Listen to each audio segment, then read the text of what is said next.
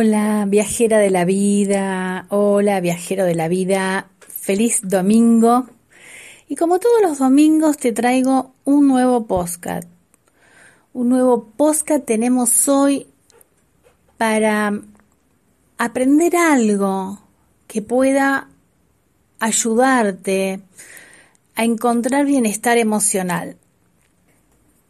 Observo que un tema una emoción que nos toma a todos y, fundamentalmente es una emoción donde está full, es como que la gente no, no sabe muy bien qué hacer con esta emoción, cómo gestionarla y la pasa muy mal. Y esta emoción es la ira, el enfado, el enojo.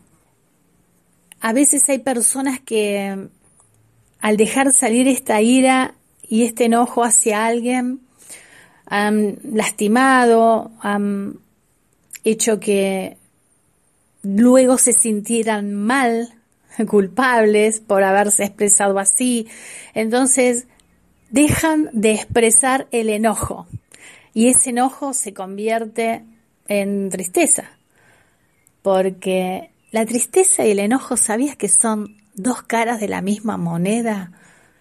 El enojo y la tristeza es el iceberg, la parte de arriba del iceberg, pero por debajo hay otra cosa, que es el miedo o el dolor.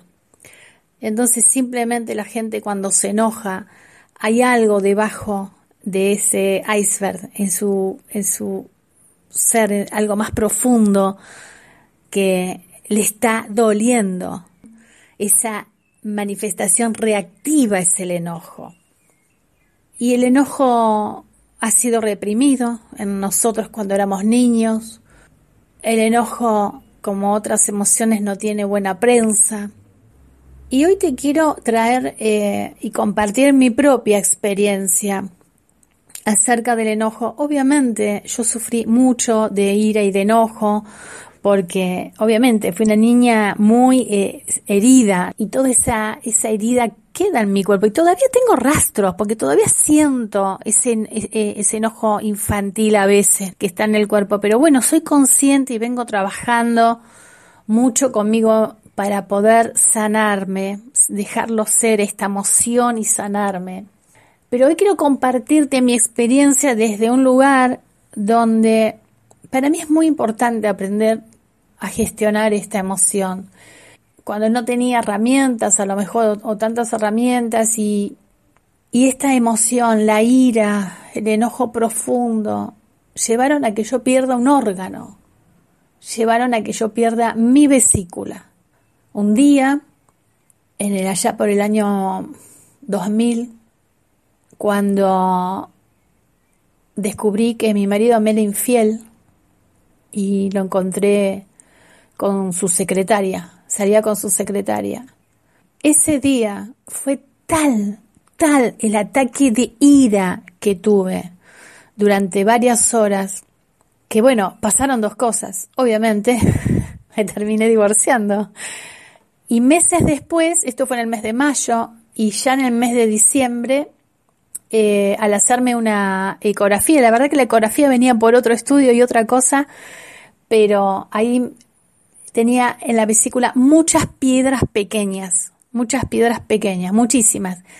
Y vos me podés preguntar y decir, pero bueno, Miriam, ¿cómo sabes que fue ese momento? Porque yo ya me había hecho una ecografía previa al, al, evento que te estoy contando y no había piedras.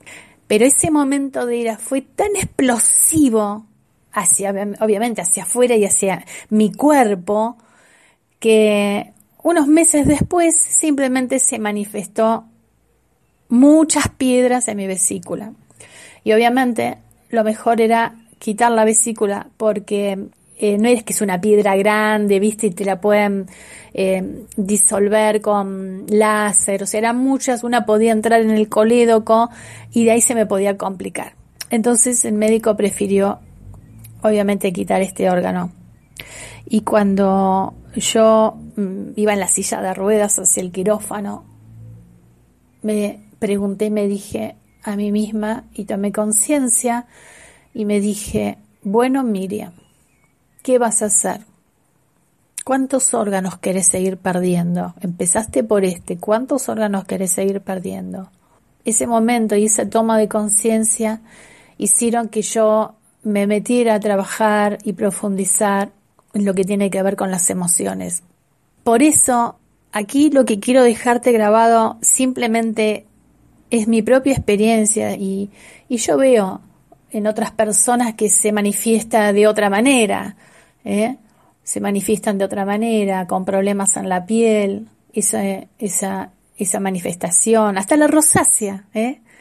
Eh, tiene que ver con, con esta emoción que está ahí dentro nuestro o dentro de alguna persona y no la podemos quitar de, de nuestro ADN y precisamos meternos ahí.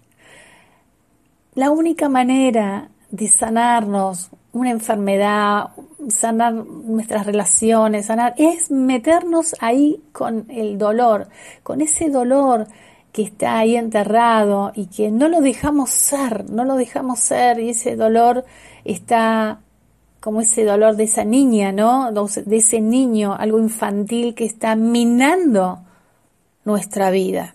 Obviamente el podcast necesitaría ser más largo y meterme más ahí para explicártelo, pero tendrías que descargarlo y sería muy pesado.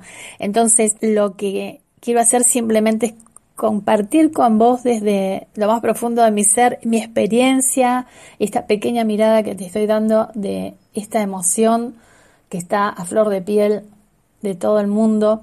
Y, decirte dos cosas, que en el libro de Sabiduría del Amor de Miguel Ruiz, cuando lo leí, hay una parte que, que es la parte que recuerdo del libro, es la única parte que recuerdo del libro, que decía él, imagínense un planeta donde los niños nacen y tienen la piel bien hasta los tres años, pero a partir de los tres años comienzan a tener heridas en la piel.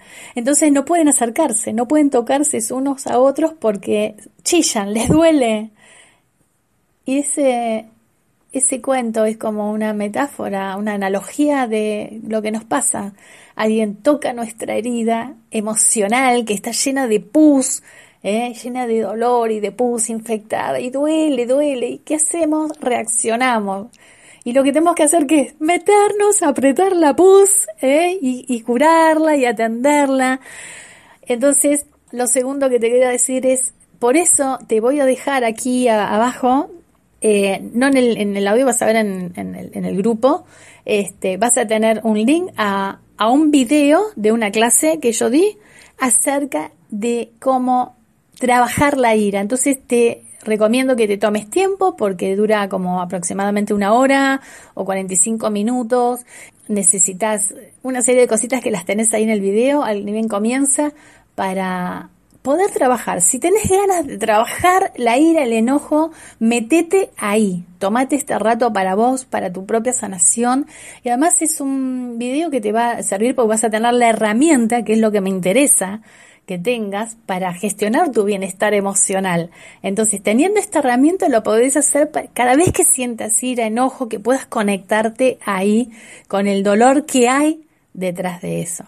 Simplemente esto, si lo deseas, tomes la herramienta para poder transformarte.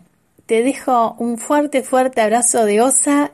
Me escucharás y nos encontraremos en el próximo podcast. Que lo pases muy lindo. Bendiciones. Chao, chao.